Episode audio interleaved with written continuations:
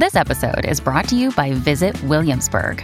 In Williamsburg, Virginia, there's never too much of a good thing. Whether you're a foodie, a golfer, a history buff, a shopaholic, an outdoor enthusiast, or a thrill seeker, you'll find what you came for here and more. So ask yourself, what is it you want? Discover Williamsburg and plan your trip at visitwilliamsburg.com.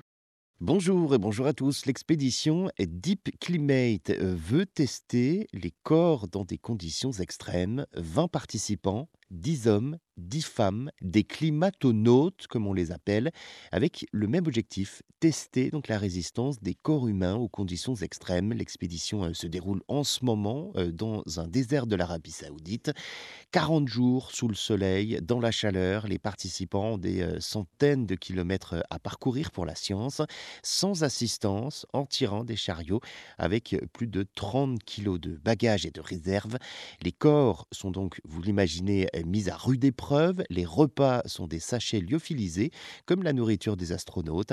Après le climat euh, tropical en Guyane et le froid polaire en Laponie en mars 2023, en autonomie, hein, à ski, en tirant des traîneaux chargés de 2 tonnes de matériel, sous des températures allant de moins 10 à moins 30 degrés, dans un contexte de très forte variabilité météorologique, eh bien cette fois-ci, ils mesurent désormais leur niveau de concentration, leur faculté à réfléchir et à se déplacer dans une zone la plus chaude au monde monde, le désert du Sahara. Des périples destinés donc euh, à évoluer les capacités euh, d'adaptation humaine face à différentes conditions climatiques.